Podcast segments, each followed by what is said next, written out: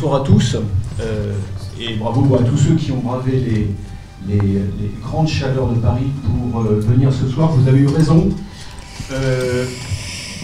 pour, la, pour la première, parce qu'on va parler aujourd'hui de, de, sujets qui sont peut-être décisifs, qui sont déjà décisifs pour nos vies quotidiennes et qui sont sans doute décisifs pour les années qui viennent. Vous avez raison, deuxièmement, deux fois parce que nous avons la chance, j'ai la chance ce soir, euh, d'avoir autour de moi euh, deux personnalités de qualité et qui, euh, selon une, une, patte qui est désormais celle du dialogue franco-russe, s'expriment de manière libre et avec un ton, vous verrez, une personnalité qui est toujours plaisante. ils ne sont, eux, absolument pas gênés par le, politiquement correct ou le sabir, ou le sabir germano-pratin.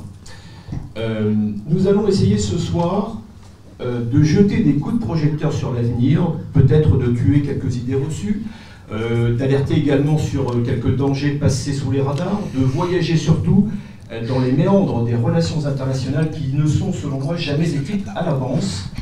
J'aime bien citer toujours Jacques Bainville, ce grand historien et géopoliticien, qui affirme La seule permanence de l'histoire, c'est souvent la géographie.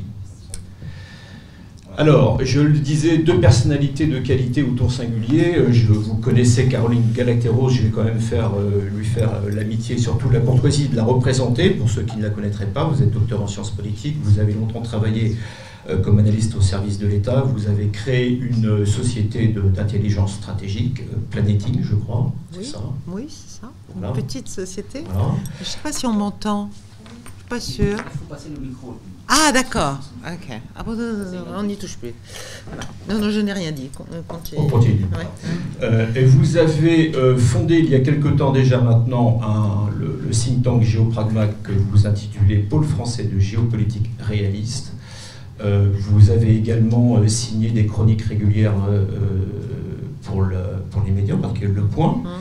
Hum. et vous êtes, vous êtes apparu pour certains sur la scène médiatique il y a quelque temps avec la, la campagne électorale présidentielle, puisque on vous a, certains vous ont découvert euh, comme euh, bras droit d'Éric Zemmour sur les questions internationales. Euh, voilà, vous êtes, donc je le répète, une intellectuelle libre et engagée, et une intellectuelle qui a en fait un gros défaut ou euh, une incapacité notoire, c'est, je le disais, elle n'a jamais su apprendre la langue de bois. Euh, voilà, c'est un truc, euh, voilà, ça n'est jamais, ça n'est jamais rentré dans son cerveau. J'ai eu le souvenir de quelques interventions de Caroline Galacteros devant les, les, un panel d'officiers supérieurs à l'école militaire à Paris, où c'était assez, assez plaisant de voir cette personnalité qui s'exprimait sans les, comment dirais-je, les prudences habituelles. Euh, à ma droite, euh, David Bavrez, euh, peut-être moins connu que votre frère avec lequel le, mentor de Caroline avait l'occasion de débattre sur les plateaux de télévision. Vous voyez comme quoi le monde est petit. alors vous le connaissez peut-être un peu moins, et pour cause, puisque cela fait de nombreuses années que David Bavrez travaille et vit à l'étranger. David Bavrez est un, financier, un investisseur. C'est un homme du monde des affaires. Il a fait, euh, je crois, HEC et l'INSEAD. Euh, il, a, il, a, exercé son art euh, à Londres, je crois aux États-Unis aussi, à Boston, il me semble. Et puis depuis plusieurs années déjà, vous l'exercez depuis Hong Kong. Avec, et vous, vous, comment dirais-je, vous intéressez à toutes les, entreprises cotées et les startups qui évoluent dans ce monde eurasiatique que vous, vous côtoyez de l'intérieur. Euh, vous êtes également, vous avez aussi plusieurs vies, comme euh, Caroline, vous êtes essayiste, euh, vous donnez des chroniques toujours passionnantes à l'opinion, le quotidien L'Opinion, mais également au magazine L'Express. Et vous venez de signer donc ce dernier essai intitulé Chine-Europe, le grand tournant, sous forme d'un... c'est en fait un recueil de dialogues avec des personnalités étrangères euh, entre des personnalités étrangères et euh, le grand timonier ou l'héritier du grand timonier qui est euh, le, patron, le vrai patron, peut-être pas, que le vrai patron finalement, enfin l'homme qui semble diriger la Chine. Je veux parler bien, évidemment de, Xi Jinping. Nous aurons donc la chance de pouvoir vous interroger sur la façon dont vous comprenez ce qui se passe des relations russo-chinoises.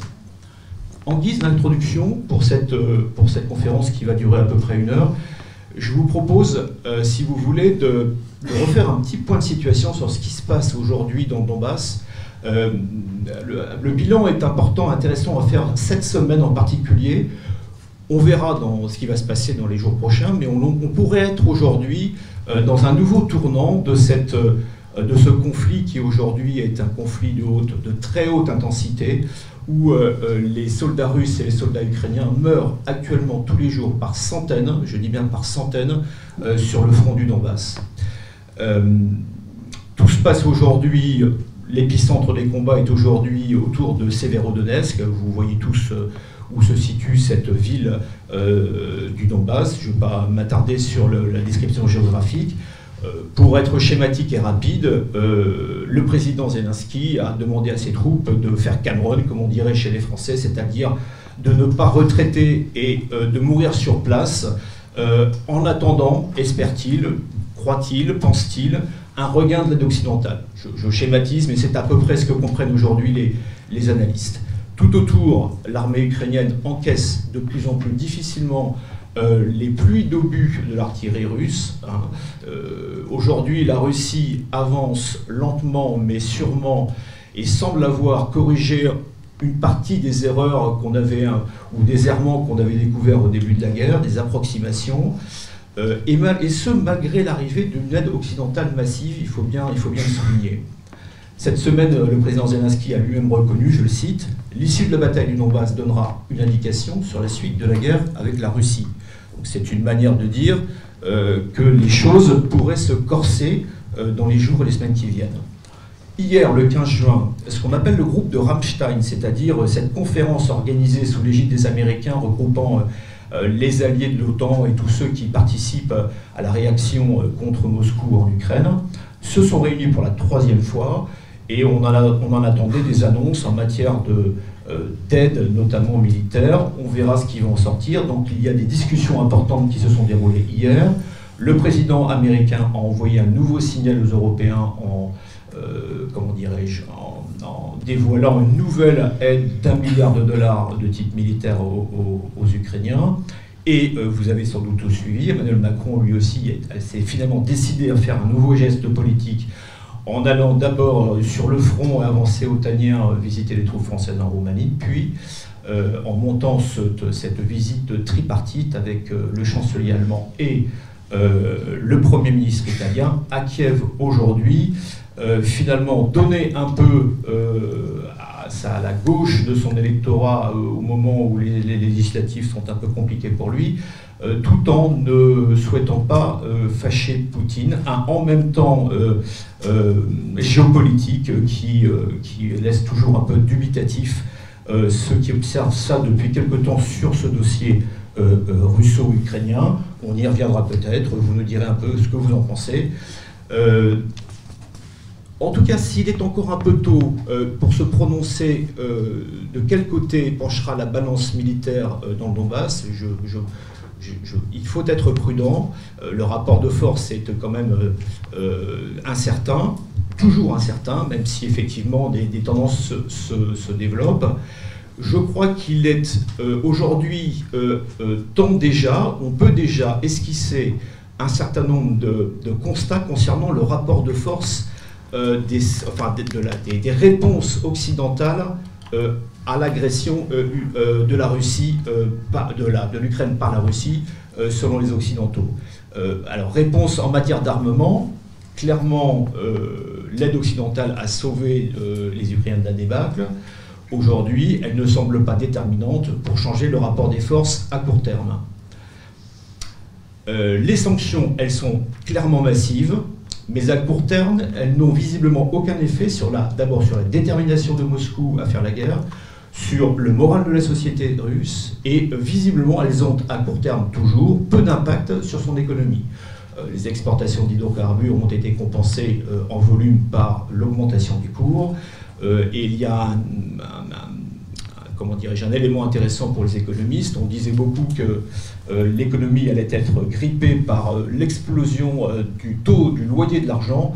ce loyer qui a grimpé jusqu'à plus de 20% au début des événements, c'est le taux directeur de, la Banque centrale russe, si vous voulez, est redescendu à 10%. donc c'est quand même une grosse redescente. Le, rouble, évidemment, tient. Et l'inflation est quand même élevée à 17%, mais pour l'instant, même si les ventes de voitures individuelles se sont effondrées 80% en quelques mois, l'économie russe tient la route. Euh, troisième, euh, euh, troisième élément que l'on peut souligner, c'est que ces sanctions, en revanche, désormais touchent durement leurs auteurs et surtout les sociétés des États dans lesquels qui les ont prises. Un espèce d'effet de boomerang, envolé de l'inflation en Europe, aux États-Unis, envolé des cours des matières premières, de l'énergie, pénurie d'approvisionnement. Depuis février, juste un indicateur, le prix de l'essence à la pompe a doublé aux États-Unis. Il est beaucoup moins cher que chez nous mais euh, chez ces consommateurs sensibles euh, à tout ce qui est consommation, l'effet est euh, très marquant. Enfin et surtout, et c'est là où je voulais en venir, et je vous remercie de m'avoir enfin, voilà, d'avoir été patient, enfin et surtout, ces, ces réactions esquissent une recomposition des lignes et des camps géopolitiques dont l'Europe est assurément la spectatrice aujourd'hui et peut-être même déjà la perdante ou la victime par certains côtés. On va se poser la question de savoir si c'est durable ou pas. Le camp occidental est-il unanime? Que rapporte, que rapporte la guerre d'Ukraine aux États-Unis? Euh, Assiste-t-on à la reconstitution d'un monde anti-américain? Que fait la Chine? La Chine est-elle un allié, euh, euh, comment dirais-je, honnête de la Russie? On voit que l'Inde également n'est pas alignée. En Afrique, les choses bougent. Et il y a des pays en, Amérique du Sud, en Amérique du Sud également, le front, enfin l'unanimisme américain est, défaillant. et enfin, il y a des pays qui sont intéressants à suivre par leur position spécifique, univoque. Je parle évidemment de la Turquie, je parle aussi d'Israël, je parle du Proche et du Moyen-Orient, euh, la position du fameux MBS, le leader euh, saoudien, est très intéressante à suivre. Euh, voilà en quelques mots, et puis pour terminer, on va s'interroger bien sûr avec David Bavrez sur, et avec Caroline sur les perspectives d'une dédollarisation en marche des échanges mondiaux. le programme est vaste, ambitieux, les intervenants sont, sont de qualité. je vais essayer modestement de, faire vivre ce débat et de tirer euh, d'en tirer peut-être la substantifique moelle dans l'heure qui nous est impartie. Euh, David Bavrez, à vous l'honneur, vous êtes euh, l'invité de Marc ce soir. commençons par la Chine, David Bavrez. Comment lisez-vous le rapprochement russo-chinois, ce pacte entre le joueur d'échecs du Kremlin et le joueur de Go de la cité interdite de Pékin? Est-ce une alliance défensive pragmatique face aux États-Unis? Est-ce un pacte de dupes? Euh, que, pourrait-il donner? euh, et puis, question subsidiaire, euh, la Chine est un partenaire costaud, fort, mais il présente aujourd'hui un certain nombre de, failles, de défaillances. On dit que le moteur chinois est, si ce n'est à l'arrêt, du moins beaucoup, beaucoup ralenti. Comment percevez-vous ce rapprochement russo-chinois? À qui profite euh, ce qui me frappe depuis trois semaines où je suis à Paris, c'est-à-dire une ambiance de paix. Quand je suis à Paris, je vis comme j'ai toujours vécu depuis un demi-siècle, je suis en paix. Quand je vis à Hong Kong, où j'étais encore il y a trois semaines, euh, je vis en guerre. Parce qu'il y a déjà, il est clair, une ambiance de guerre. Alors, ce n'est pas des Kalachnikov, mais une ambiance de guerre économique qui fait que tous les matins, quand je me lève et que j'ouvre les journaux, la question que je me pose, c'est quelle est l'attaque des États-Unis sur les États-Unis, sur la Chine, et quelle est l'attaque de la Chine sur les États-Unis, sur le plan économique. Et tous les jours, tous les jours, j'ai des exemples. Et donc, euh, je me retrouve dans une situation très bizarre parce que euh, ben moi, j'ai jamais connu la guerre. Et donc, quand j'ai écrit ce livre il y a un peu plus d'un an, j'avais dit le pire qui pourrait arriver à l'Europe, c'est d'être yéménisé. C'est-à-dire que de même que l'Arabie saoudite et l'Iran se font la guerre, ils ne se font jamais la guerre chez eux, ils se font la guerre au Yémen. Et donc j'anticipais que si l'Europe ne s'organisait pas, la guerre entre la Chine et les États-Unis aurait lieu en Europe. Et le problème que j'ai aujourd'hui quand je vous vois tous réunis, c'est que je fais l'hypothèse que, comme vous, que vous soyez russe ou que vous soyez français, eh ben vous êtes pour l'amitié franco-russe. Et malheureusement, quand je vous regarde et je m'inclus, j'ai l'impression d'être au-dessus d'un vol au-dessus d'un nid de cocu. Parce que, en fait, euh, cette guerre russo-ukrainienne, pour moi, euh, elle est, encore je suis très impacté par le fait, très biaisé par le fait que j'habite Hong Kong, mais elle est naturellement sino-américaine. Et que nous, Français, Européens de l'Ouest, comme nous, Russes, eh ben, en fait, on se fait avoir. Et on se fait avoir parce qu'on se fait piller. Alors, la Russie va se faire piller par la Chine parce que la Chine va obtenir ses hydrocarbures à un prix décoté. C'est ce qu'elle veut de manière à construire une, base de coûts compétitive pour toute son industrie. Euh, je ne crois pas du tout. Il y, a, une interview très intéressante du ministre des Finances allemand il y a 15 jours qui dit ce que l'Allemagne n'a pas compris, la plus grosse erreur qu'a fait l'Allemagne, c'est de croire à la bilatérité, les relations bilatérales. On a organisé des relations bilatérales avec la Russie sur le gaz. On a organisé des relations bilatérales avec les États-Unis sur la défense. Et on a organisé des relations bilatérales avec la Chine sur l'outsourcing, le manufacturing. Et ça, ça marche dans un monde où la confiance règne. Mais quand la confiance disparaît, être bilatéral est une énorme erreur. Et je ne crois donc plus dans le monde où on est aujourd'hui au business model du gazoduc que vous construisez, qui coûte des dizaines de milliards et au bout duquel vous n'avez qu'un client. Et si par hasard ce client est la Chine, et si par hasard son économie est dix fois plus grosse que la vôtre, c'est alors, le, russe qui est le cocu? Eh bien, je vous, je, comment dire en anglais, I wish you good luck. Et on aura la réponse en 2028-2030. Ça, c'est pour le côté russe. Sur le côté européen, euh, vous reviendrez à la Chine. Hein. On reviendra à la Chine. Sur le, sur le côté. C'était pas, question. Voilà, euh, mais vous savez, je suis comme Georges Marchais. Moi, je... C'est bien, bien compris. je vais vous expliquer le contexte, ce que j'ai en tête. Du côté européen, ben, l'an dernier, nous avons envoyé un chèque de 100 milliards pour avoir du pétrole et du gaz euh, de la Russie. Aujourd'hui, nous avons 20 milliards par mois, donc 250 milliards, et nous allons envoyer à peu près le même, 200 à 300 milliards, aux États-Unis, qui on va acheter du LNG, du GNL. Donc nous allons payer 500 milliards, ce que nous payons l'an dernier 100 milliards. Ça fait 400 milliards. Et donc nous avons un choc sur la consommation de l'ordre de 10%, juste pour mettre les choses en, perspective. En 73-75, la crise qui a fait perdre à mes parents leur style de vie, le choc de PNB est de 3,5%. Donc le choc que nous avons aujourd'hui, il est trois fois plus important pour enrichir les Américains. Et donc, quand je vois cette guerre, ça me rappelle un peu, je cite Kissinger dans mon livre, euh, qui, à propos de la guerre Irak-Iran, disait c'est quand même très dommage que les deux camps ne puissent pas perdre. Et donc, euh, comment, comment je vois la Chine euh, dans ce contexte?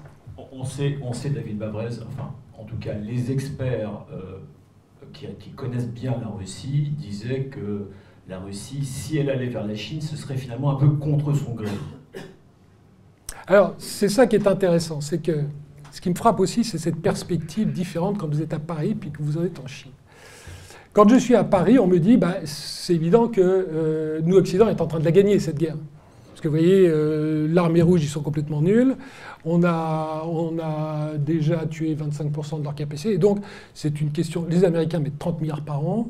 Euh, donc, ils récupèrent 300 milliards de nous. Hein. donc, vous savez, ils font x10 sur notre dos. Donc les 30 milliards, on va les avoir pendant longtemps chaque année, puisque vous faites x10. Quand vous êtes américain, vous faites x10, vous n'arrêtez pas. Donc en fait, quand je suis à Paris, on me dit T'inquiète pas, tu sais, cette guerre euh, est gagnée. Et puis quand je suis en Chine, ce que je comprends, c'est que euh, cette guerre, c'est juste une bataille à l'intérieur d'une guerre contre l'Occident. C'est-à-dire que ce que la Chine souhaite, c'est reconstruire, et je, finis par répondre à votre question, euh, la Chine veut reconstruire une gouvernance mondiale qui ne soit plus celle de 1945, qui est totalement occidentale, occidentalisée. Aujourd'hui, nous sommes 700 millions d'Occidentaux, je mets Européens et Américains, et nous prétendons euh, diriger le monde. Donc c'est un peu, euh, moi dans le business, c'est un peu comme, et nous sommes en gros 7 à 8 milliards sur la planète. Donc c'est un peu, dans mon jargon d'investisseur, c'est j'ai 10% du capital d'une société, mais j'ai 90% des droits de vote. Et ça, ben, on oublie quand on est à Paris qu'il y a 90% de la population mondiale qui n'en veut plus. Alors comment ça se traduit? Ça se traduit par trois axes sur lesquels malgré tout ce que je vous ai dit, euh, il y a une commonalité d'intérêt entre la Russie et la Chine, et c'est la raison pour laquelle euh, la Russie est prête à faire cette alliance. Et ces trois, dimensions, c'est d'abord la dimension politique, avec, on veut dédémocratiser le monde, en disant, ceux qui gagnent, ce sont les pouvoirs forts et les démocratures. Et ça, c'est toute la décennie 2010 où euh, bah, nos démocraties, ça marche plus, et au contraire, ce sont les pouvoirs forts qui montent. Et donc, si vous êtes quand vous êtes en Chine, euh, ben, on dit bah, vous avez vu euh, la tête des États-Unis avec Trump, vous avez vu la tête du Royaume-Uni avec euh, Boris Johnson, et vous voyez la France, Marine Le Pen à 45%. C'est avant qu'on impose l'inflation énergétique, qui va être délirante, puisque ça on maîtrise. Et donc, si on a fait un peu d'histoire des années 30, on a gagné. Le temps travaille pour nous, on va gagner. C'est ce que disent les Chinois. Deuxième élément, il est militaire, c'est l'OTAN. Donc on veut dé-otaniser le monde. Et là, l'argument chinois est très simple. Hein. Ils, vous savez, ils disent aux pays latino-américains, aux Africains, et surtout à la mer de Chine, vous amenez les Américains dans une région, le Moyen-Orient, il y a la guerre, l'Europe, il y a la guerre, vous voyez, un peu des Russes et des Ukrainiens qui sont cousins qui se tirent dessus. Et donc, vous savez quoi? Là, on sent que les Américains veulent venir en mer de Chine. Si vous laissez venir, ce sera la guerre. Et ils disent ça à tous les pays de la mer de Chine. Et la troisième dimension, la troisième, et, là, ils gagnent du terrain, hein, parce que vous regardez les votes à l'ONU sur euh, vote ukrainien, commencé par 30, 30 abstentions, on en est à 60-70, et on gagne du terrain. Et puis la troisième dimension, elle est monétaire, c'est le dollar. Donc euh, le système mondial et le dollar avec l'extraterritorialité du dollar. Et là, les Chinois disent on n'en veut pas. On n'en veut plus. Et quand l'an dernier, la directrice financière de Huawei, prisonnière au Canada, enfin je ne dis pas prisonnière, mais arrêtée en maison chez elle, a été libérée sans aucune condition, les Chinois disent c'est le premier crack du dollar. Nous avons fait un deal en dollars de Chine avec l'Iran, c'était interdit par les Américains, on a récupéré la directrice financière sans payer quoi que ce soit, en fait, on va réussir à dédollariser le monde. Et de la même manière, le président Poutine dit le pétrole, il faudra me le payer en haut. Donc, vous voyez que, pardon, j'étais un peu long, mais juste pour vous dire que euh, nous, nous, nous trouvons cette alliance, comme vous l'avez dit, on ne la comprend pas. On dit, mais ça n'a rien, historiquement. Et que quand vous êtes en Chine, vous comprenez qu'il y a un agenda qui est donc ce n'est pas une bataille, hein, mais c'est une guerre. Et cette guerre, quand je dis guerre, euh, c'est parce que je suis occidental. Si je suis chinois, je dis recomposition de l'ordre mondial, puisque euh, euh, vous avez 10% et 90% du capital et 90% des droits de vote, donc c'est pas normal. Donc vous voyez que, en fait, il faut vivre dans deux endroits. Moi, je vous donne juste un conseil vivez dans deux endroits aujourd'hui. Parce qu'il n'y a que si vous êtes dans deux continents que vous pouvez comprendre le monde, parce que les vues sont complètement différentes. Je vous avais dit que ça allait être un débat compliqué. Euh, vous avez ouvert, merci David Babrez, vous avez ouvert plein de, tiroirs de, cette, euh, de ces sujets euh, géopolitiques. Alors, il y a évidemment plusieurs façons de rebondir.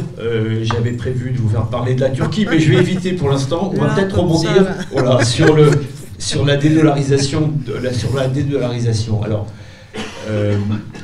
vous vivez dans deux endroits à la fois, Caroline? Je vis, j'essaie de vivre le, de la façon la plus connectée au réel, mais en même temps, bien sûr, j'ai des illusions, des espérances, pas que des désespoirs.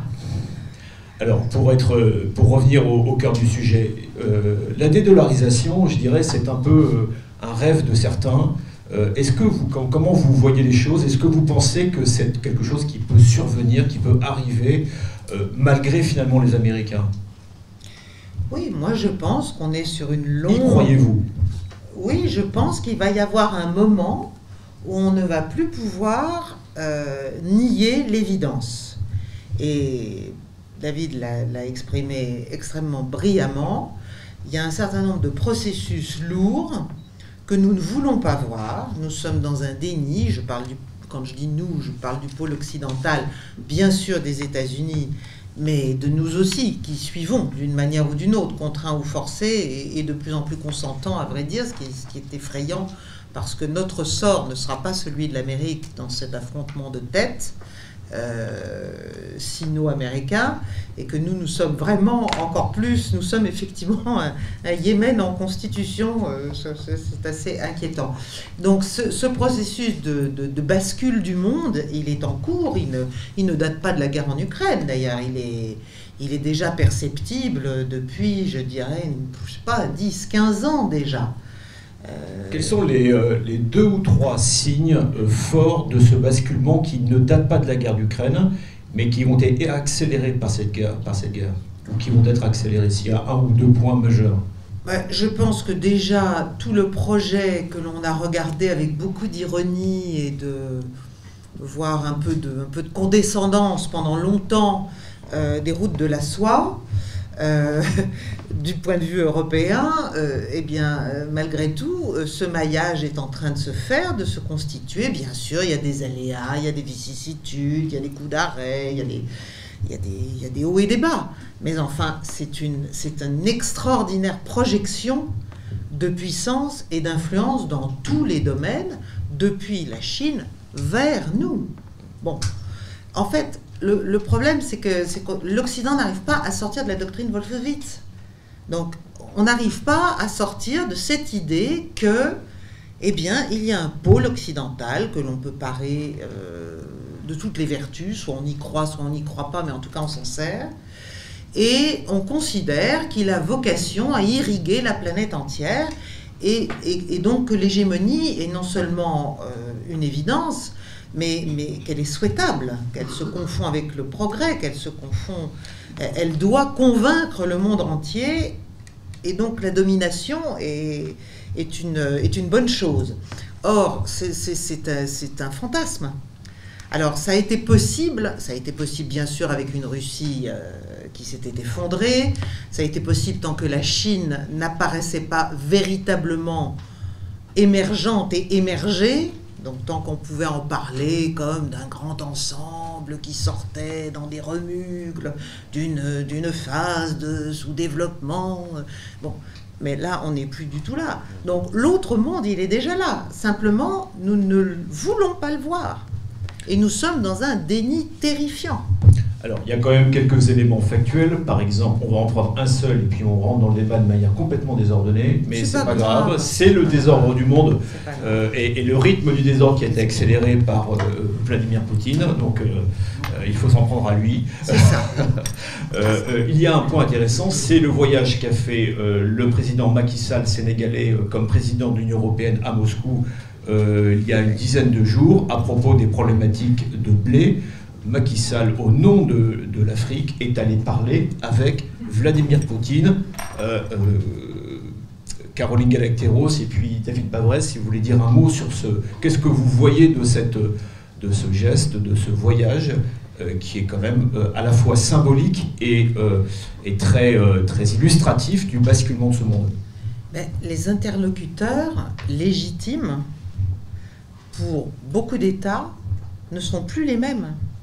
Et effectivement, comme l'a évoqué David tout à l'heure, les règles du système international, notamment financier, monétaire, les institutions de Bretton Woods, tout ça est là, tout ça prétend encore s'occuper de tout, alors qu'en fait, ça n'est plus adapté à la réalité des rapports de puissance et de la réémergence d'un certain nombre de puissances. La Russie est l'une d'entre elles. Mais vous avez la Turquie, mais vous avez bien sûr la Chine en majesté, euh, et voilà, et vous avez bientôt l'Inde, euh, voilà. Donc on est, il y a une inadaptation, et en fait, tout notre, pour moi, tout notre, donc ce que, fait Macky Sall, ben, il prend, il prend, euh, il prend en compte un état de fait, c'est-à-dire que pour son, son, son, sujet à lui, pour lui, et et d'une certaine façon pour une partie de l'Afrique, eh bien euh, oui, la Russie est un interlocuteur euh, sérieux, légitime et qu'on ne peut pas négliger au nom d'idéologie ou d'une guerre en cours ou de quoi que ce soit. On sait également que l'Afrique est de plus en plus liée avec la Chine. David Bavrez, Caroline Galacteros a, a, évoqué ces fameuses routes de la soie qui sont ces réseaux qui permettent à la Chine de, de nourrir sa population, son moteur industriel, ses, ses, besoins en, en matières premières. Comment, comment aujourd'hui euh, les relations euh, Chine-Afrique évoluent-elles à l'aune de ce conflit? Est-ce qu'il y a aussi là des choses à dire euh, sur le réel? Alors c'est marrant, les, routes de la soie, ça fait sans doute trois ans que je n'entends plus parler en Chine. Et par contre, quand j'en parlais il y a dix ans à Paris, ça, personne ne voulait en entendre parler. Les Chinois ont mis, on ne sait pas, il y a eu totale opacité, mais on pense qu'ils ont mis 700 à 800 milliards et qu'ils ont perdu à peu près 300 milliards. Euh, donc vous avez toute la liste, euh, Angola, euh, Nigeria, RDC, Venezuela, ils se sont fait plumer pour 30 à 40% Pakistan, ils sont arrêtés à 20 milliards alors qu'ils devaient en mettre 60. Donc c'est pour ça qu'il faut, il faut faire le boulot, si vous voulez. Il faut arrêter de. Est-ce que vous pouvez être, parce que je ne suis pas sûr que tout le monde ait le même niveau de connaissance que vous, est-ce que vous pouvez être un peu plus. développer un peu ce point-là? Les Chinois n'ont pas réussi euh, ce plan consistant. Euh, ils ont réussi à investir entre eux, et c'est pour ça que vous n'avez aucun chiffre. Parce que vous savez, quand vous n'avez aucun chiffre dans la vie, c'est soit qu'ils sont fantastiques, soit qu'ils sont désastreux.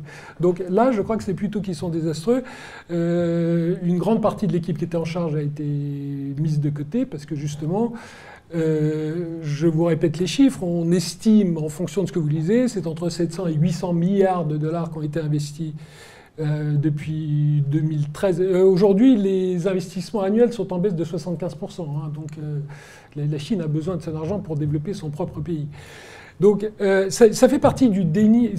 L'origine du déni, c'est qu'on ne, on ne travaille pas. Et donc le problème qu'on a, c'est que si on veut réinventer l'ordre mondial, bon ben, soit on dit effectivement on est occidental, on ne discute même pas, et c'est comme ça qu'on crée. Donc on dit on est le clan des démocraties, vous savez, c'est les Américains. Il y a l'axe du mal. Et alors, l'axe du mal, ben, c'est très simple. On met, tout, on met tous les autres. Donc, on met, on met Chine, Russie, euh, Turquie, Iran. Et donc, on allie nos ennemis. Donc, enfin, vous lisez l'art de la guerre, le premier truc que vous faites, vous essayez de diviser. Si vous avez des ennemis, vous essayez de les diviser. Mais vous, vous ne faites pas en sorte de mettre ensemble des potentiels ennemis qui autrement n'auraient rien à voir entre eux. Donc ça, c'est le premier truc. Donc première stratégie, je l'écarte. La seconde, c'est que vous dites, ben, euh, l'inconvénient quand même qu'on a un peu avec les Chinois, c'est qu'ils nous disent qu'ils n'aiment pas notre ordre mondial, mais par contre, en matière de propositions pour en construire un nouveau, ben, là, il n'y a pas grand-chose.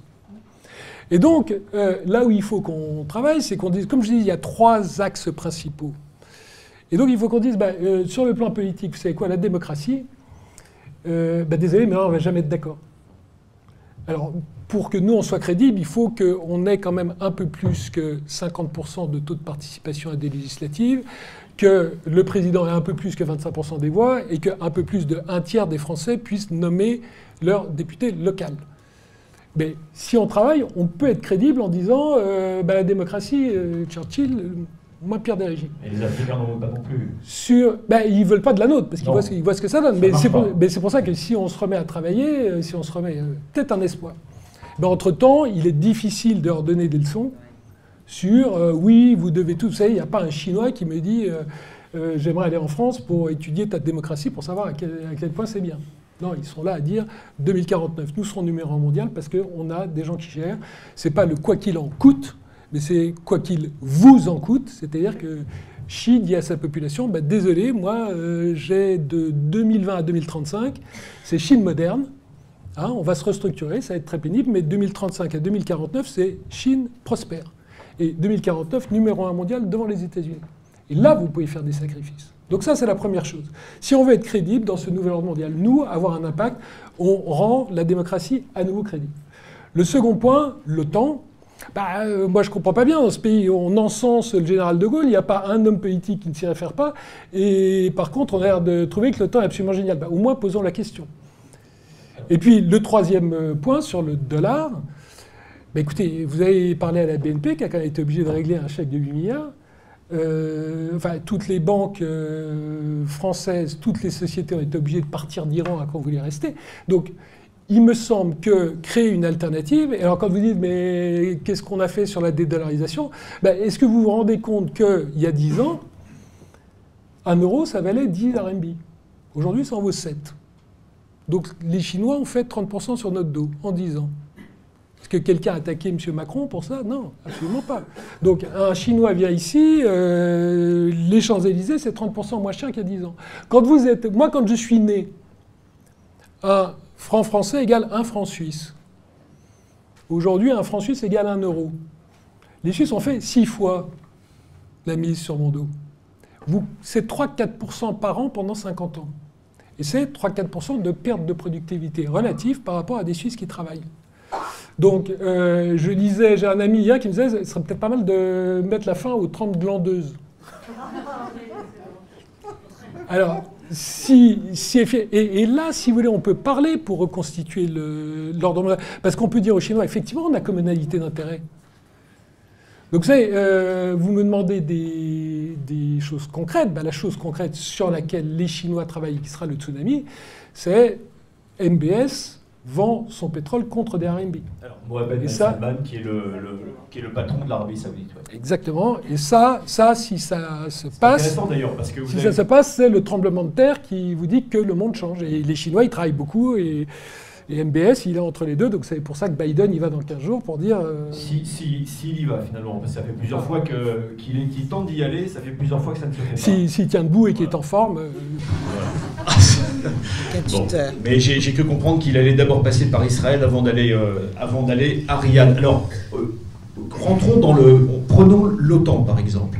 Est-ce que Caroline Galacteros aujourd'hui euh, les, les, Européens disent aujourd'hui, vous voyez, Poutine, il est fort, il, euh, il était contre l'OTAN, il a réussi à redonner un encéphalogramme actif à une organisation dont Emmanuel Macron disait était, que son l'encéphalogramme était plat il y a deux ans.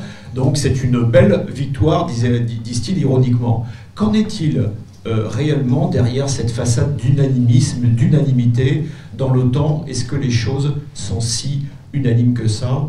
Euh, quelle est la réalité? L'OTAN n'a jamais été en état de mort cérébrale, à part dans l'esprit euh, embrumé de notre président, je suis désolé de le dire.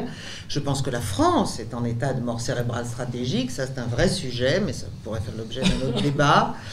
Euh, L'OTAN se porte très bien. L'OTAN se porte très bien. Et en fait, l'OTAN se porte très très bien depuis la fin de la guerre froide. Depuis sa phase de, de reprise, en, de reprise en main, des phases d'élargissement qui n'ont jamais cessé, l'instrumentalisation de la structure otanienne sous domination américaine évidente, euh, reconnue, admise, euh, euh, espérée même. donc cette, reprise, l'OTAN, c'est deux choses. C'est une agence pour acheter des armements américains. Ça, et ça fonctionne plutôt bien ça fonctionne à Fond, Ça fonctionne à fond.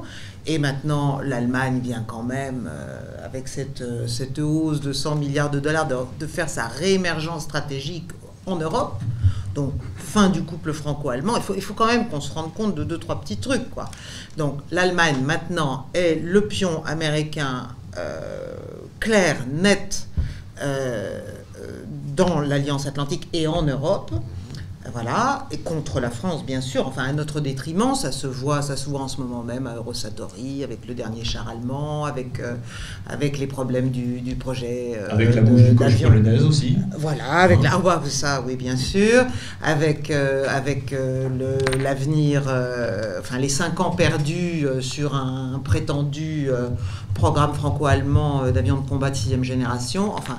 Voilà. Donc là, et, également euh, passer par pertes et profits le programme du futur char de combat euh, euh, franco-allemand, bah, c'est pareil, il a explosé en vol. Bah, ils viennent d'en sortir un vachement bien en fait. Mm. Donc nous, on a juste perdu 5 ans à, discuter. Bon. mais ça, c'est ça, c'est les problèmes franco-allemands dont on peut parler.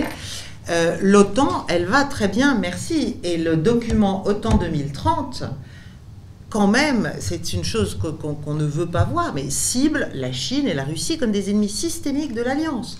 Donc, à partir du moment où les Européens trouvent euh, normal de rentrer dans le rang et de faire ce qu'on leur dit, ce qu'on leur demande de faire à Washington, on est mort. Ça ne sert à rien de parler d'autonomie stratégique européenne, c'est fini. Il y a quand même, il y a quand même, terminé. Il y a quand même un caillou dans la chaussure otanienne. C'est la Turquie? Ce caillou s'appelle Erdogan. C'est pas un euh, caillou. Comment, alors attendez, comment vous lisez aujourd'hui le, le, le, jeu turc On a parlé tout à l'heure de bilatéralisme à propos des relations internationales euh, euh, germano-russes. Aujourd'hui, la Turquie, elle, elle n'est pas bilatérale, elle est multilatérale. la Turquie, la Turquie, d'abord, ça va, ça va peut-être choquer certaines personnes ici, mais moi je trouve, je trouve que que Recep Tayyip Erdogan est un homme extrêmement roué, doué et talentueux. Encore une fois, le réflexe géopolitique, du, géopoliticien un peu sérieux étant toujours de se mettre à la place de l'autre, du point de vue turc, on peut dire qu'il joue admirablement de son positionnement en tant que pays pivot. Il est la puissance majeure militaire du flanc sud de l'Alliance. Donc il est absolument indispensable aux États-Unis. Donc il peut faire à peu près tout ce qu'il veut. De toute façon, les États-Unis peuvent pas ne peuvent rien lui dire. Ne serait-ce que contre la Russie. Voilà. Et il est en même temps, aux yeux de la Russie et aux yeux d'un certain nombre d'autres États, un atout considérable. Et il en joue dans tous les domaines et sur tous les théâtres que ce soit au Moyen-Orient, que ce soit en Méditerranée orientale, que ce soit en Europe. Euh, voilà, nous avons tous les jours, nous avons un Erdogan qui fait euh, un truc intelligent, que ce soit en, termes de... Il joue l'équilibre, il joue la puissance pivot, ce que la France, à mon avis, euh, aurait été bien inspirée de faire, notamment à propos de cette guerre. Donc, Parce que nous avons gâché notre notre atout résiduel, enfin notre valeur ajoutée stratégique, là, en s'alignant comme ça, bêtement. Croyez-vous croyez qu'Erdogan croyez va pousser son avantage au Kurdistan syrien, puisqu'il a l'air de, de menacer? Comment voyez-vous la situation? Un point, un point sur... attendez, juste avant que vous répondiez. Un point sur cette euh, région du monde, elle aussi impactée par la guerre en Ukraine. On a aujourd'hui euh, des preuves que les armes occidentales qui ont été fournies en Ukraine se retrouvent dans la région d'Idleb, aux mains donc des euh, milices islamistes euh, alliées d'Erdogan, de, de, cette poche dans laquelle euh, reste encore une, verrue islamiste au nord-ouest de la Syrie. Oui, mais ça, ça renvoie à pourquoi a-t-on fait ce qu'on a fait en Syrie, pourquoi a-t-on fait ce qu'on a fait en Libye, pourquoi a-t-on fait ce qu'on a fait en Irak, pourquoi a-t-on cherché à fragmenter ce Moyen-Orient, en tout cas les parties de ce Moyen-Orient qui étaient précisément les plus riches, les plus laïques, les plus diverses euh, et les plus solides finalement, et les plus résistantes, voire récalcitrantes? Euh, euh, voilà, c'est un, c'est un, c'est en fait c'est le même théâtre global de l'affrontement et l'Amérique en joue. Alors, il y a eu récemment des entretiens, je crois, entre le président russe et le président turc, euh, qui se sont peut-être interrompus euh, puisque la Turquie envisageait une offensive. Enfin, on entendait de nouveau parler, euh, y avait un certain nombre de bruits euh, qui manifestement, pour l'instant, ne se... Voilà. Mais néanmoins, néanmoins, le théâtre syrien est toujours un théâtre qu'il est intéressant, aussi bien d'ailleurs pour la Russie que pour les États-Unis, que pour la Turquie.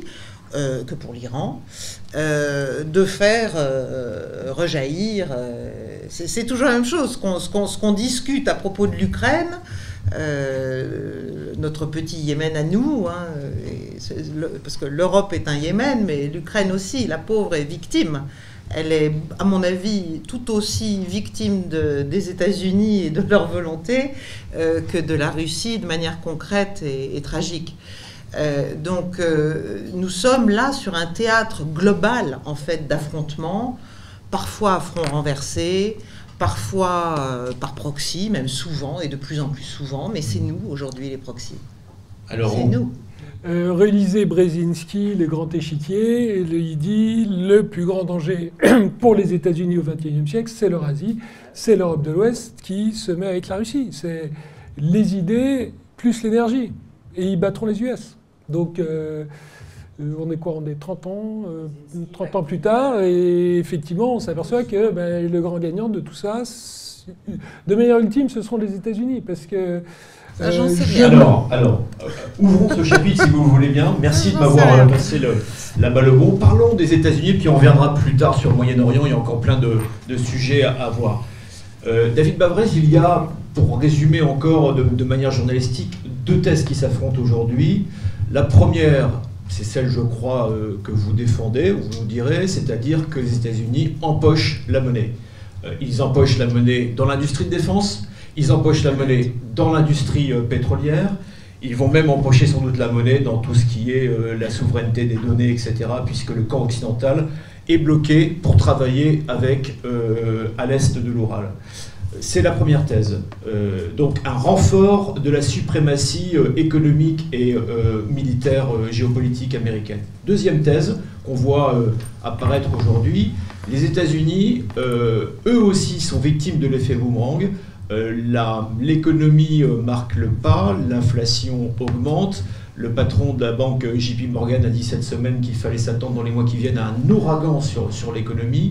Euh, certains disent aujourd'hui que certains relatent aujourd'hui un affrontement qui aurait eu lieu entre le président américain et les grands patrons de l'industrie pétrolière américaine. Euh, qui effectivement euh, trouve que l'augmentation du prix des carburants euh, incessante en flèche est un vrai problème pour eux, pour l'économie américaine et pour les consommateurs. Quel est votre sentiment, David Bavrez? Ben, Moi, je crois que la, la, dernière décennie 2010 a été la décennie des démocratures, puisque ce sont Chine, Russie, Turquie et Iran qui se sont développés et qui ont dit à l'Occident de continue à décliner.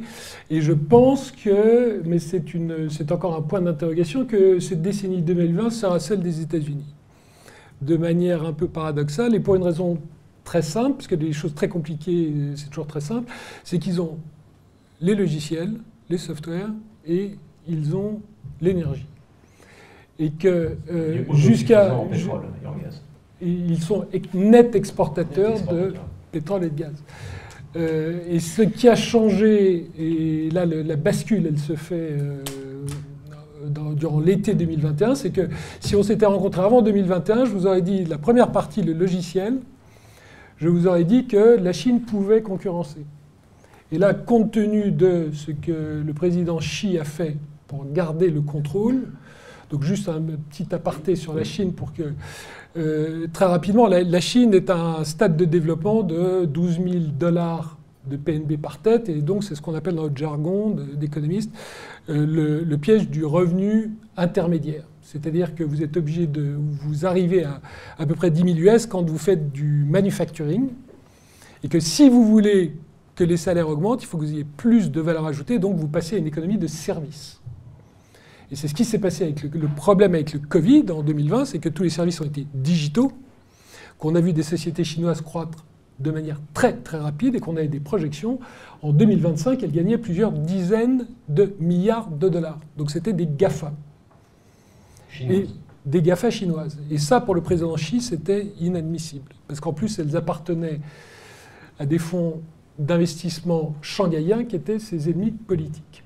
Donc il a dit, je prends le risque de freiner considérablement mon économie. C'est pour ça qu'aujourd'hui l'économie est complètement à l'arrêt.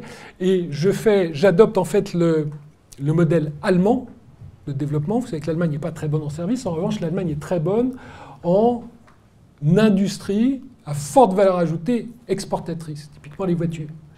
Et c'est le pari que fait Xi Jinping.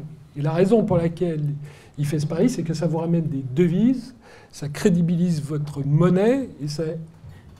Vous savez, vous souvenez, vous souvenez mes trois objectifs. Le troisième, la dédollarisation. C'est comme ça que je vais la réaliser. Et donc, euh, l'avantage des États-Unis, c'est que, euh, bah, du point de vue des logiciels, des sociétés comme Alibaba, Tencent, dont on s'attendait à ce qu'elles soient de grands champions dans la décennie qui viennent, en fait, aujourd'hui, sont bridées et vont croître. Exactement. Et financièrement, parce qu'elles se font, elles ont des amendes tous les jours pour euh, renflouer les caisses de l'État. Donc, euh, je pense que, ce que je vous dis, c'est du point de vue économique et financier. Maintenant, du point de vue sociétal, Je pense que les États-Unis vont continuer d'aller entre notre jargon les anywhere et somewhere, c'est-à-dire euh, ceux qui profitent, en gros 50% qui profitent de la mondialisation, et puis 50% qui sont complètement largués, donc des tensions sociales extrêmement fortes et ethniques, puisque naturellement les euh, euh, les latino-américains et les africains vont être, enfin africano-américains, vont être les victimes de cette évolution. Donc pour résumer, vous, eh ben. euh, vous, vous, professez une, le retour de la super ou le renforcement, la consolidation de la superpuissance américaine sur le plan international et géopolitique, avec une aggravation euh, des failles sociétales et américaines. Caroline Galacteros, Comment voyez-vous la boule de cristal américaine Alors, euh, non, non, mais j'entends le, raisonnement de David euh, qui est extrêmement argumenté. Moi, je serais moins certaine euh, du vainqueur ultime parce que je pense qu'il ne faut pas sous-estimer. Alors, il ne faut pas sous-estimer les facteurs, euh, j'allais dire, politiques profonds et même psychologiques. Et il ne faut pas sous-estimer la capacité de résistance, de résilience, de, comment dirais-je, de contre-offensive euh, d'un certain nombre de pays qui quand même représentent euh, les trois quarts du monde et qui ne sont plus d'accord pour s'en laisser compter. Alors c'est vrai, il y a la puissance des logiciels, c'est vrai, il y a encore la puissance financière, c'est vrai, il y a l'extraterritorialité, c'est vrai, il y a la faiblesse européenne, un signe, euh, l'esprit de renoncement complet, euh, et désormais l'abandon consenti à la faveur ou euh, malheureusement à l'occasion du conflit ukrainien l'abandon consenti finalement du dernier allié possible de fond qu'aurait été la Russie pour l'Europe. Mm. Et précisément, c'est tout le cauchemar géopolitique américain, c'est ça. Mm. C'est de voir l'Europe et la Russie, et l'Allemagne et la Russie, alors n'en parlons pas, c'est pire que tout, euh, se, se, lier et rester liés. Donc évidemment, tant qu'on est aussi faible, tant qu'on est aussi consentant, tant qu'on est aussi servile, tant qu'on trouve que finalement... Euh, euh, voilà, comme dans la, fable du loup et du chien, il vaut mieux être le chien avec une laisse et une bonne, euh, une bonne gamelle qu'un loup qui erre en liberté, qui prend des risques et qui ne mange pas tous les jours à sa faim. Eh bien, on peut se dire que l'Amérique a encore une chance de, de, tenir le manche et de le conserver. Mais je pense que, si vous voulez, le, la survie globale, si on pense un peu collectif, elle est quand même dans une forme d'équilibre. On ne peut pas éternellement nier les trois quarts de la planète. Mm. On ne peut pas. Ou alors on s'expose à, tout un tas euh, de problèmes aux marges et parfois au centre de son propre édifice impérial. Est-ce que l'attitude du Mexique euh, lors du dernier sommet euh, latino-américain organisé par les États-Unis, c'est-à-dire le boycott de ce sommet pour un pays qui est frontalier des États-Unis, qui est le, le, comment dirais-je, l'usine, une des usines américaines, est-ce que c'est un signe qui penche de ce côté-là justement un mot, un mot peut-être sur le. Et euh, il y a d'autres pays qui sont plus discrets, mais qui n'en pensent pas moins. Je pense en particulier au Brésil, grande puissance agricole, qui envoie des signaux aux Européens en disant mais vous êtes fous. Oui, oui, mais bien sûr. Mais, mais nous, sommes, nous sommes comme un espèce, je ne sais pas le village gaulois, c'est, nous sommes une espèce de, c'est très très étonnant géopolitiquement, si vous voulez. C'est comme un, c'est comme une sorte de trou noir. Euh, L'Europe est une sorte de trou noir géostratégique qui, qui, se refuse à exister en fait et qui s'imagine que sa survie et son développement sont dans, la dépendance. Voilà. Et elle n'a pas compris que tout autour, quand même, les empires sont, là. Alors, à propos d'empire, euh, euh, passe de l'Ouest, euh, j'y reviens à l'Asie, David Bavrez. Un autre empire ou un autre sous-continent est intéressant à suivre, c'est l'Inde, proche de la Chine, concurrent de la Chine, qui a une position intéressante dans, ce, dans cette recomposition géopolitique. Alors, sur le plan économique, je vais un peu vous décevoir. Euh, la société Apple vient d'annoncer qu'elle était, comme elle faisait 90%, elle fabrique 90% de tous ces appareils en Chine, et elle a dit il faut quand même qu'on se, qu'on développe ce qu'on appelle la stratégie Chine plus 1 c'est-à-dire trouver une alternative à la Chine. Et donc elle a fait une grande campagne, un grand, une grande annonce il y a dix jours, en disant nous allons doubler notre présence en Inde. Donc ça leur permet de passer de 3,5% à 7%. Donc ça permet de mettre les choses en... Si vous voulez, en le PNB par tête de l'Inde, c'est moins de 2000 dollars. La Chine, je vous ai dit que c'est 12 000. Donc vous n'irez jamais en Inde pour faire ce que vous faites en Chine. Ça, ça ne marche pas. Euh, ce, à quoi je crois, par contre, et ça va au-delà de l'Inde, c'est que nous devons, nous, je, vous ai dit que le, bilatéralisme ne marchait plus. Donc ça s'applique au niveau des États, mais ça s'applique également au niveau des entreprises. Et donc, le problème que nous avons, et je, passe mon temps à voir des présidents de groupe pour essayer de leur euh, comprendre, le monde, pour nous, dans les affaires, le monde s'inverse complètement. Parce que, comme je vous ai dit, on rentre, à mon sens, dans une économie de guerre. Et la différence entre une économie de paix et une économie de guerre, c'est quoi?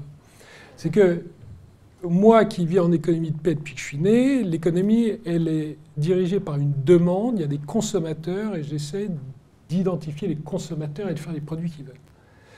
L'économie de guerre, vous ignorez la demande. Elle est déterminée par l'offre ma grand-mère, entre 40 et 45, elle allait chez Beurre au fromage elle ne disait pas est-ce que je peux avoir du Roquefort ou du Camembert? Euh, la fromagère disait il n'y a que de la tome de Savoie, c'est pas très bon, mais de toute façon, il n'y a que ça. Et c'est ça l'économie de guerre. Une, Donc, économie de guerre dans laquelle les Russes sont, euh, sont plutôt, plutôt bons.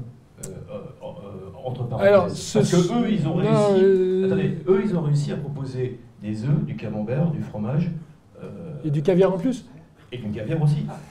Non, euh, je vais vous dire, le, non mais je suis désolé, mais la Russie c'est 1% du PNB, donc vous voyez que sur le plan économique, ça n'a pas gêné énormément. Il y, y, a beaucoup de sociétés européennes qui sont au moins directement peu impactées. Euh, la Chine, c'est un tiers. Vous pas de Renault quand même. Hein. Non, il y a bien sûr des, comme d'habitude, on, est toujours numéro un. le français, on est toujours numéro un à quelque chose. Donc, euh, vous avez un tiers des exportateurs mondiaux qui ont au moins un tiers de leur, de leur euh, supply chain, donc je ne sais même plus comment on dit, leur, chaîne logistique, qui passe par la Chine. Et donc, celui, la grande différence, c'est que euh, quand je dis que les États-Unis vont gagner, ça fait 20 ans que les États-Unis développent un business qu'on appelle fabless, c'est-à-dire que je ne fais plus d'usine, parce que toute l'intelligence, elle est dans le logiciel. Et quand euh, vous achetez un iPhone comme moi, 1000 dollars, il n'y a, que 7% qui vont en Chine, alors que c'est la Chine qui fait tout le travail de le fabriquer. Les 93%, ils vont aux États-Unis. Et ça, quand vous rentrez en économie de guerre, eh ben, tout s'inverse. Alors je vais donner un exemple concret. Euh, le, le, oui, ben, le président de Mercedes a annoncé il y a 10 jours, j'arrête les classes A et les classes B. Vous savez, les petites voitures. Parce que j'ai pas assez de semi-conducteurs. Le président de Volkswagen a dit Moi, je ne ferai plus de Polo, qui est la je vais commencer par faire des Audi et des Porsche. Et si j'ai des semi-conducteurs de rab, je ferai des Polos pour le bas peuple. Ça s'appelle Volkswagen, hein, la voiture du peuple. Donc, vous voyez, et, ça, vous l'avez partout. Parce qu'aujourd'hui, euh, ben, en Europe, vous avez 25% des sociétés qui n'arrivent pas à trouver le personnel qu'elles voudraient embaucher pour produire. Et donc, euh, quand vous me dites que la Russie va être la grande gagnante, non, ça va être la Chine.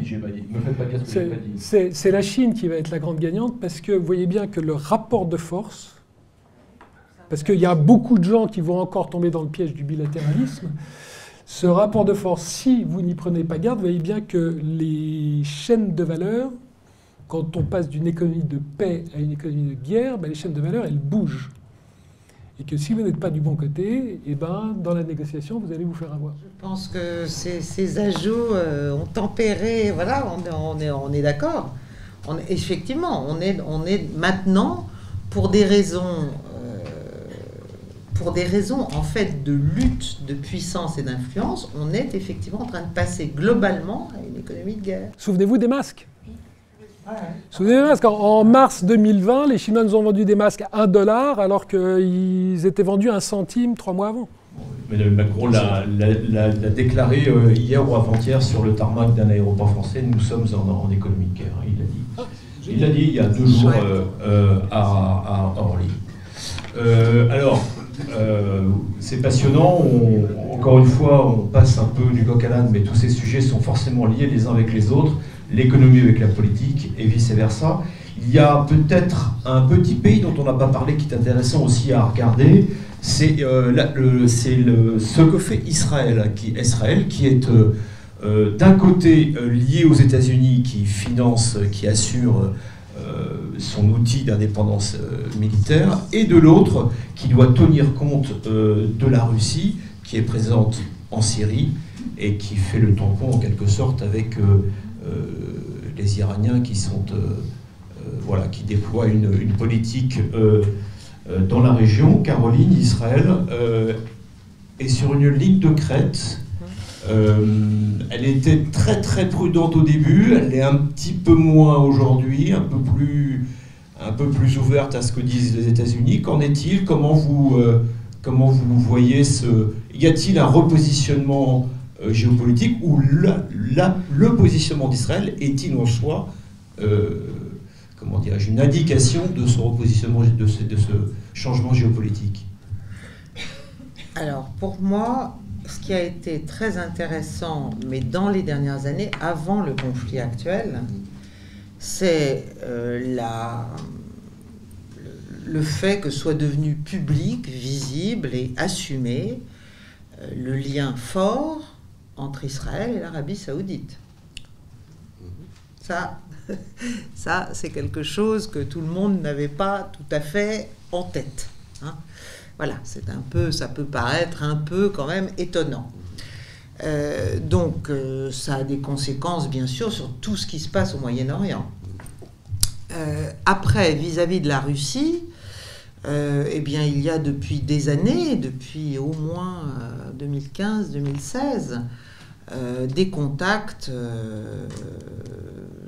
très très enfin très régulier à la fois avec les Saoudiens et avec les Israéliens et je pense que la Russie joue très bien euh, notamment par son lien aussi avec l'Iran et par, euh, par la force de leur alliance tactique sur le théâtre syrien euh, vis-à-vis d'Israël quand elle en a besoin contre les États-Unis ou en équilibre. Mais Israël est aussi une petite puissance pivot, si j'ose dire.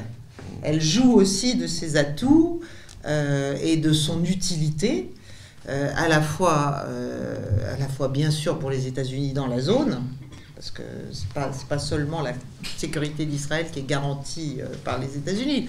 Les États-Unis ont intérêt aussi à avoir Israël là et, s'en servent abondamment.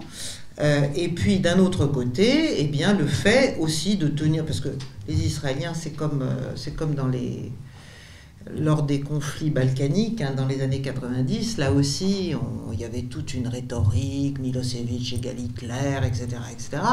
Mais tout ce qui était les institutions euh, nationales, étatiques israéliennes, étaient, elles, tout à fait en convergence avec le pouvoir euh, serbe notamment et avec euh, la nécessité de préserver l'unité nationale yougoslave. Donc là, c'est la même chose. Les Israéliens sont, sont, éminemment pragmatiques.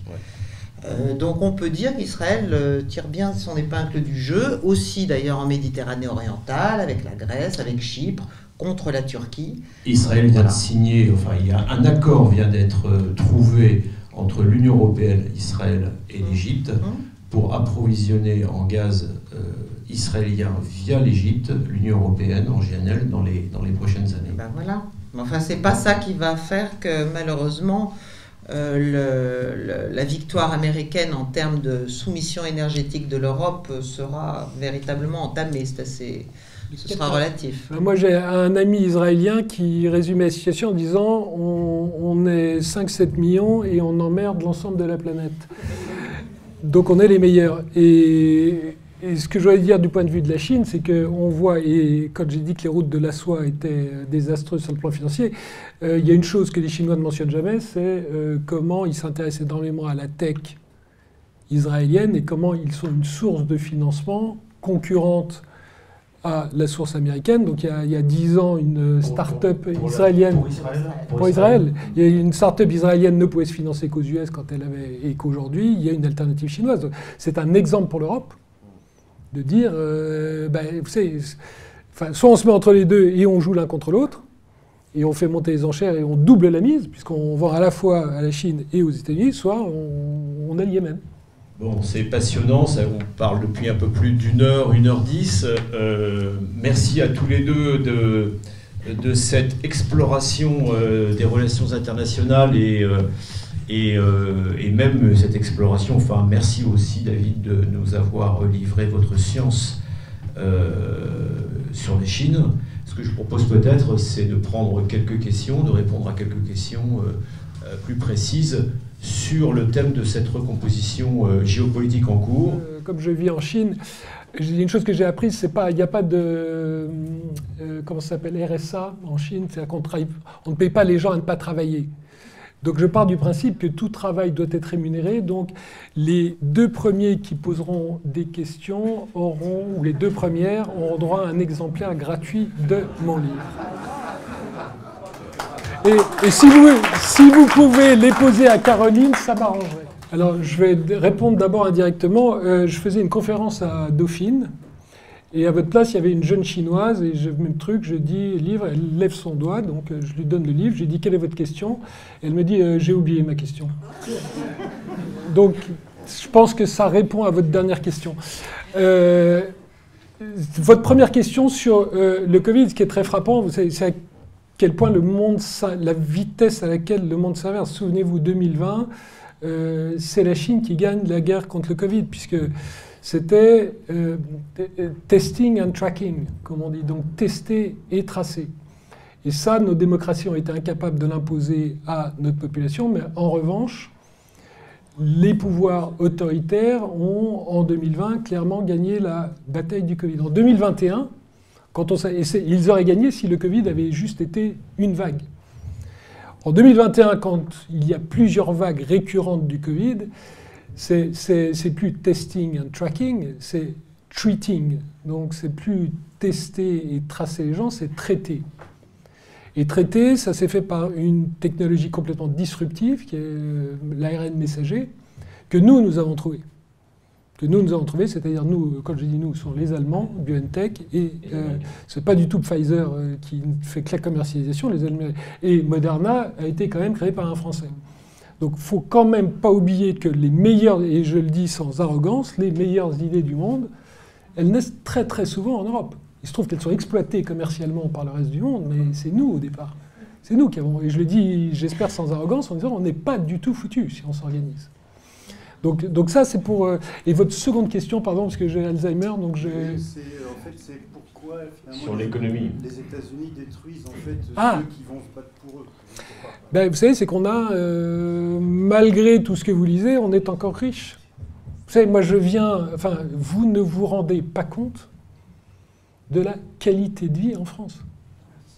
Dès que vous passez une frontière, enfin, tout simplement avoir un ciel bleu avec une famille et deux enfants qui se tiennent la main, qui peuvent aller dans un parc, ben, tout ça, euh, en Chine, c'est pas possible. Alors le RSA, je vous le laisse, parce que je suis pas tout à fait d'accord, parce que quand je vois les résultats au présidentiel Guyane, Martinique et Guadeloupe, euh, plus vous donnez des RSA, plus les gens sont mécontents et votent Mélenchon. Donc je ne crois pas que ce soit la solution. Écoutez, moi je pense qu'on est dans un, c'est ce que j'ai essayé d'expliquer par l'image du trou noir. On est dans un, on est dans un renoncement, on est dans une, euh, un enfermement volontaire, euh, un refus de l'effort aussi, un refus du choc, un refus de la résistance, un refus de la critique, un refus de, finalement oser un écart par rapport à ce qui est devenu une norme. Voilà. Et la norme, eh bien, c'est de considérer que la France n'existe plus en tant que telle ou si peu, qu'elle a abdiqué déjà tant de sa souveraineté qu'il ne lui reste pas grand-chose, que l'Europe est la seule dimension d'expression possible de son influence euh, sur la planète, euh, et que en conséquence, euh, l'européisme et sa destinée et qu'elle doit s'en contenter et trouver ça formidable. C'est très très confortable politiquement évidemment parce que ça dispense, enfin c'est une des fausses quoi comme une autre, donc ça dispense de réfléchir à nos intérêts nationaux à l'échelle du monde. Voilà, ça ne veut pas dire être anti-européen, ça ne veut pas dire ne pas chercher d'alliés, ça ne veut pas dire euh, euh, au contraire ne pas chercher un rôle justement pivot ou un rôle d'équilibre, mais tout ça c'est difficile, c'est douloureux, c'est risqué politiquement. C'est risqué. Je pense que, je Et nous n'avons plus les politiques, nous n'avons plus les hommes d'État pour ça. Nous ne fabriquons plus. Je, pense quand même que l'unanimisme des débuts sur la question euh, euh, ukraino-russe, euh, en particulier visible dans, les médias, je pense, est aujourd'hui en train de se fissurer. Et il y a de plus en plus aujourd'hui dans les médias que je suis de près de, de papiers, de gens qui commencent à, à décrire une situation beaucoup moins monolithique euh, que celle qu'il décrivait il y a quelques mois. C'est mon, mon sentiment, monsieur. Il y a une spécificité française, mais euh, vous avez mentionné les années 80, c'est la révolution technologique. À, ma génération, le talent est allé dans le business et la technologie et pas en politique. Et vous avez un livre de Régis Debray qui explique très bien, il dit, moi, j'ai raté ma vie totalement, parce que après Mao, vous retournez au capitalisme, euh, après l'électricité, vous ne retournez pas à la bougie. Et, donc, à ma génération, tous les talents sont allés dans le business et la technologie parce que vous changez beaucoup plus le monde en travaillant chez Apple et Google qu'en étant dans un bureau enfermé au Quai d'Orsay. Et, et c'est ça le problème. Prenons, prenons la France. La France, État garant des accords de Minsk, n'a strictement rien fait pour leur respect. La France, euh, pays soi-disant important de l'Union européenne, et en plus à la tête du Conseil européen, bon, euh, n'a pas, au moment du déclenchement de la guerre, cherché en quoi que ce soit à se, comment dirais-je, à se, à se mettre sur un autre plan que les autres pays européens on a tous bêlé dans le même sens, on est tous allés euh, comme un seul homme euh, dans l'hystérie informationnelle, etc., etc. Donc, ce faisant, on se prive ipso facto de toute capacité d'action. Si, vous suivez, c'est pour ça que l'alignement n'est l'alignement, c'est sur qui que ce soit, que ce soit les Chinois, les Russes ou Dieu sait qui ou les Américains, c'est juste impossible, inconcevable pour un pays comme le nôtre. Malheureusement, c'est l'écueil dans lequel nous tombons. Donc l'alternative maintenant, quelle est la solution? Je pense que de toute manière, euh, il y a une situation militaire. Donc il faut arriver à un point militaire où euh, l'une et l'autre partie vont avoir déjà elles-mêmes, elles-mêmes, sans parler de leurs commanditaires, euh, côté ukrainien en tout cas, intérêt à se dire, bon, il y a peut-être quelque chose à faire là. Ensuite, il y a il, faudrait reparler de la situation militaire, mais il y a aussi des pays euh, qui ont d'autres idées pour l'avenir de l'Ukraine. Il n'y a pas que la Russie et les États-Unis. Il y a la Pologne, par exemple. Des idées assez, assez, claires maintenant euh, sur ce qu'elle entend faire de l'Ukraine. Bon, donc il il y a beaucoup de choses qui peuvent être encore faites, mais pour ça, il faut qu'il y en ait un qui sorte du rang. Tant que personne ne sort du rang, oui, mais personne ne sort du rang. Mais que, voulez-vous que je vous dise nous, nous, sortons d'une période électorale. Euh, voilà, le peuple s'exprime, le peuple choisit et le peuple endure. Voilà, et le peuple subit. c'est comme ça. ce qu'il y a de bien dans ces périodes de totale incertitude, c'est d'avoir un scénario de base dont on sait qu'il est complètement faux, mais qui permettra de s'adapter. Moi, je pars du principe, pour qui travaille le temps? C'est ça dans toutes les négociations, pour qui travaille le temps? Et euh, aujourd'hui, le temps, euh, pour moi, il travaille à la fois pour les États-Unis et pour la Chine. C'est pour ça qu'il y a une commonalité d'intérêts, puisque chacun pille une partie de l'Europe, comme je vous l'ai dit. Et je crois que si j'étais américain, je pense que ce que j'aurais en tête, c'est la guerre d'Afghanistan en 1980 qui aboutit à la chute du mur en 89. Donc je dirais déjà, il faut que je sois patient. C'est pour ça que je mets 30 milliards et que j'en récupère 300 par an. Ça me permet d'avoir le temps de mon côté. Et donc ce que je voudrais, c'est que, idéalement, eh bien, la Chine construise un gazoduc qui aille de Yamal à la Chine et qui mette plusieurs dizaines de milliards dedans, qui commence à le construire en 2024 et qui soit fini entre 2028 et 2030. Ça me permet pendant toutes ces années d'asphyxier non pas la Russie qui va avoir 240 euh, milliards qui vont entrer, mais sa population. Et je fais le pari que de même qu'au bout de 9 ans, euh, entre 80 et 89, bah, il y a un moment où la population se rebelle. Je fais le pari que, idéalement, ça se passe trois mois avant gazoduc, que les Chinois inaugurent le gazoduc, comme je l'ai fait avec Nord Stream 2. Et donc, je pense que les États-Unis ont un horizon qui est, euh, je ne peux pas vous dire si c'est 2028-2030, parce que ça dépend de la manière dont ce gazoduc va être construit, puisque ce gazoduc, c'est censé être 50 milliards de mètres cubes. Nous, on a acheté 150, et il y en a au moins, donc il y en a 50 qui vont déjà en, Chine, et ce gazoduc prendrait un autre, euh, détournerait les 50 qui allaient chez nous et qui iraient là-bas. Donc c'est moi, en tant qu'Européen, comme je dis, je suis venu en français en européen euh, dans le cadre de l'amitié franco-russe. Euh, j'ai appris en Chine que c'est jamais la ligne droite dans la vie. Chine, est toujours tordu. Donc, si vous me demandez quelle est la guerre la plus probable dans le futur, bah, j'aimerais vous répondre, euh, bah, c'est la guerre russo-chinoise. Parce qu'une fois que le gazoduc sera construit, bah, les Chinois ne paieront pas. Ils diront, je vous rappelle que la Sibérie, c'est un traité inégal de 1860. Hein, la moitié de la Sibérie nous appartient, donc vous devez nous la rendre. Donc c'est pour ça, moi, je suis, en tant qu'Européen, je suis toujours très optimiste en disant, on va laisser passer. Je ne crois pas du tout à une, solution diplomatique euh, à court terme parce qu'il y a communalité d'intérêt pour l'instant pour les États-Unis et la Chine. Et mon espoir, c'est qu'à un moment, ben, euh, la Chine se rende compte qu'il vaut mieux nous vendre de l'hydrocarbure à nous à 100% du prix plutôt qu'à très très forte décote à des Chinois, avec lesquels il n'y a pas vraiment, pour ne pas dire aucune communauté culturelle, et que nous, si on écoute un peu Caroline et qu'on dit ben on, est prêt à revenir sur les erreurs passées et un peu plus écouter la Russie qu'on l'a fait dans le passé, et ben quand il sera passé 4, 5, 6 ans, euh, ben, alors le problème c'est que, vous savez, vous vous souvenez, euh, Aristide Briand, hein, les, diplomates ne sont dangereux que quand ils commencent à travailler. Donc euh, ne, ne, croyez pas que ce sont les diplomates qui vont nous résoudre l'équation. Il faut sortir de l'abandon, car nous avons abandonné, en fait, la Russie. L'Europe a abandonné la Russie. Voilà, c'est un abandon. Effectivement, c'est net si on se plaçait sur un plan humain strict. Donc il faudrait être capable de, de revenir sur ça ce C'est trop tôt, c'est pour ça qu'il faut du temps. Ça va prendre de toute manière beaucoup de temps, mais je pense que le, quand même la profondeur de l'abandon ressenti est, est, lourde. Et que même si, de mon point de vue, la Russie est bien plus une puissance européenne qu'asiatique, euh, ce sera difficile aussi quand même, même si c'est le baiser de la mort chinois, même si c'est inégal, même si c'est risqué, même si c'est pas ce qu'ils veulent, même si...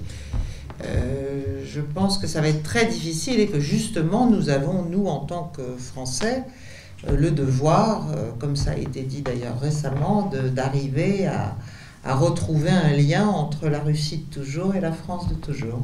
Euh, je veux, avant de remercier à nouveau euh, euh, les, deux intervenants, je voulais simplement peut-être ajouter deux choses. La première, c'est que, a priori, la guerre qui se déroule actuellement au Donbass sera longue. C'est la première chose. Et la deuxième chose, les stratèges français aujourd'hui disent que la chose la plus sûre, c'est l'impossibilité de savoir ce qui va se passer demain, c'est-à-dire l'incertitude complète. C'est-à-dire qu'il y a deux ans, personne n'imaginait le Covid et l'arrêt des économies mondiales. Eh bien, sans doute que personne n'imagine ce qui peut se passer demain ou après-demain. Voilà ce que disent aujourd'hui euh, les gens qui euh, sont stratégistes et, auscultent, euh, les, les chaos du monde. Un grand merci à David Bavrez, un grand merci évidemment à Caroline euh,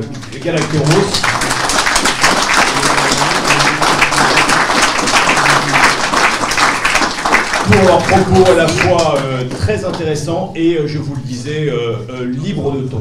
À l'occasion de la célébration de la journée de la Russie, où on a écouté le petit-fils du général de Gaulle devant des personnes qui étaient là, j'étais là, j'ai été étonnée en même temps, déjà parce qu'il y avait quelqu'un qui est venu, parce que, comme on dit, comme je disais au tout début, on pensait la Russie isolée. La Russie n'est pas isolée. Il y, a, il avait beaucoup de, personnes de différentes ambassades, africaines, asiatiques justement. Ça, on se pose la question où se trouve l'Europe. Et euh, ayant entendu tout ce que vous avez dit aujourd'hui, on peut tirer la conclusion que tout le monde est pragmatique, sauf l'Europe. Et, l'Europe, euh, je ne sais pas, elle se suicide petit à petit. On le verra ou pas, ce qu'on ne souhaite pas. Mais je veux vous juste citer ce qu'a dit le petit-fils du général de Gaulle, Pierre euh, de Gaulle. Le général de Gaulle écrivait, la citation du général, Il existe un pacte vingt fois séculaire entre la grandeur de la France et la liberté du monde. Il continue Pierre. Notre but est, et doit rester d'établir une entente européenne entre l'Atlantique et l'Eurasie. Au milieu des alarmes du monde et des dangers de la crise actuelle, la France peut et doit à nouveau peser de tout son poids et chercher un arrangement avec les pays belligérants et la Russie en particulier. On ne fait pas la guerre tout seul. C'est une conviction que les idéologies, dont les régimes qui les expriment en Ukraine comme ailleurs, ne sont que de passage. Citation. Seul compte appuyé sur les fondements politiques, la patine des siècles et la capacité des pays à rester grands. Comme le disait le général de Gaulle en 1966, lors de son deuxième voyage en Russie, la visite que j'achève de faire à votre pays, c'est une visite de la France de toujours à la Russie de toujours.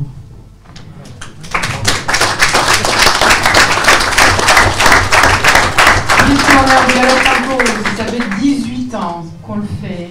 Nous, on croyons en grandeur de la France et en grandeur de la Russie et euh, à ce futur en Europe grâce à ces deux grandeurs, la Russie et la France.